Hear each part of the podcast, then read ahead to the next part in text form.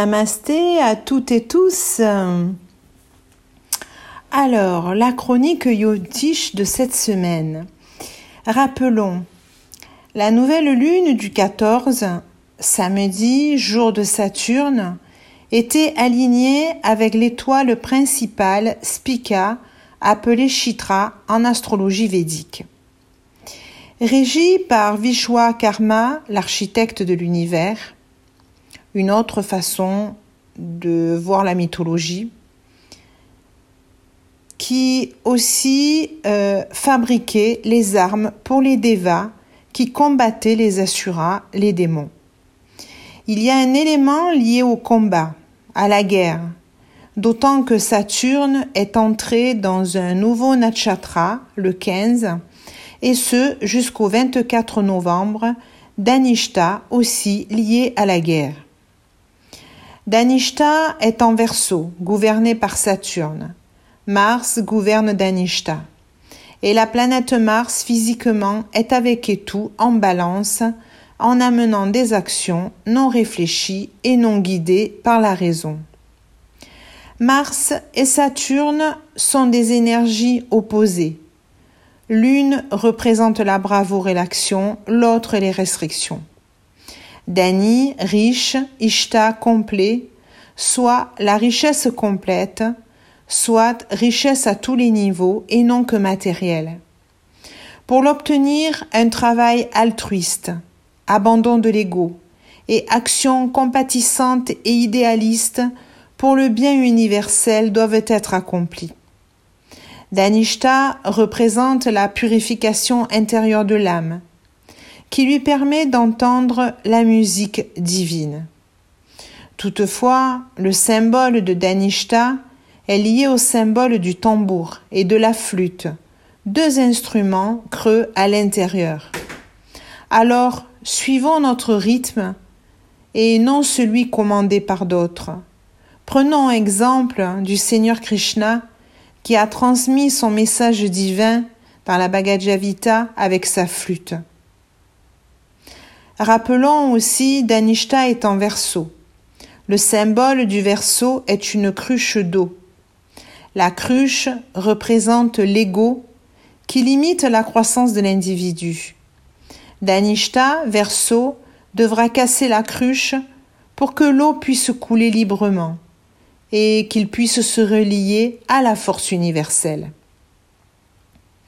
Du 15 au 25 octobre, c'est Navaratri le festival indien des neuf nuits de la déesse Durga. Nava, neuf, Atri, nuit. Pendant ces neuf nuits, Durga, la déesse mère, combat les manifestations multiples des démons qu'elle rencontre dans sa quête de purification. Elle va prendre différentes formes de manière à sortir victorieuse de ce combat. Durga est la forteresse.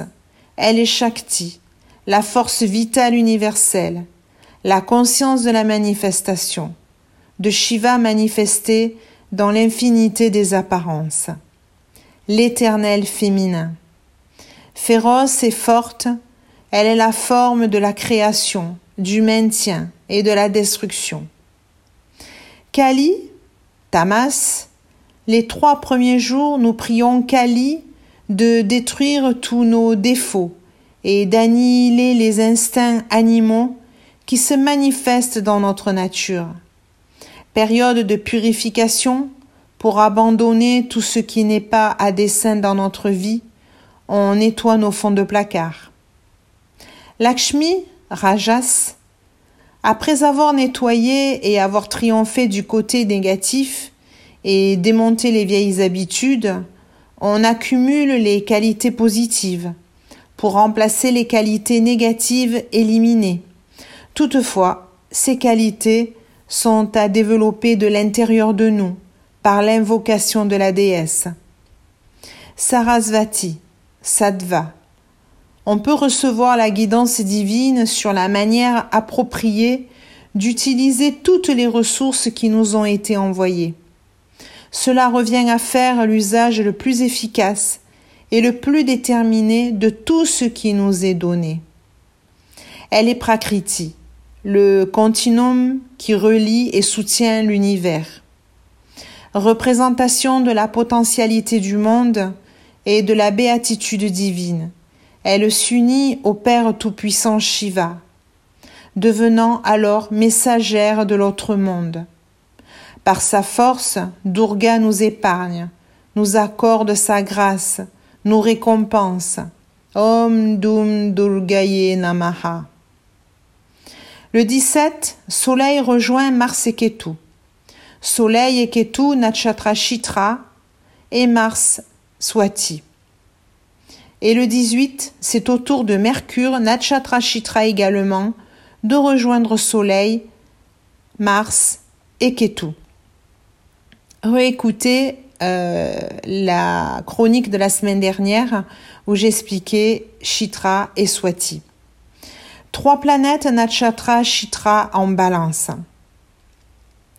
17 et 18 est la troisième nuit de Navaratri. On termine les trois jours de Kali pour arriver à Lakshmi. Et le quatrième jour, donc le 18, est le jour Kusmanda, celle qui a créé l'univers et qui apporte le bonheur en supprimant les maux et les douleurs. Période où l'ego doit être élagué pour que l'âme puisse émerger. Toutefois, le coquillage de cette planète est dur. Certains pays veulent toujours se venger de périodes anciennes, revenir à la non-connaissance des peuples, et le processus de destruction de la coquille est difficile avant de faire émerger la perle. Nous pouvons ressentir cette énergie de transition car à la fin du mois, les nœuds lunaires Ketu et Rahu changent de constellation. Rahu entre en transit entre le poisson et le bélier, appelé Gandanta, nœud à délier. Des détachements sont à faire, la résilience est à développer afin de surfer sur les vagues très imprévisibles et qu'Etou rentre en vierge. Je vous en reparlerai après les vacances de la Toussaint. La résonance du monde se vit aussi à l'intérieur de nous. Alors, approchons des vies avec un cœur ouvert. Détruisez l'égoïsme, la fourberie et la malhonnêteté. Chantons ses louanges répétons son nom. Je vous souhaite une très belle semaine et puis on se retrouve après les vacances de la Toussaint.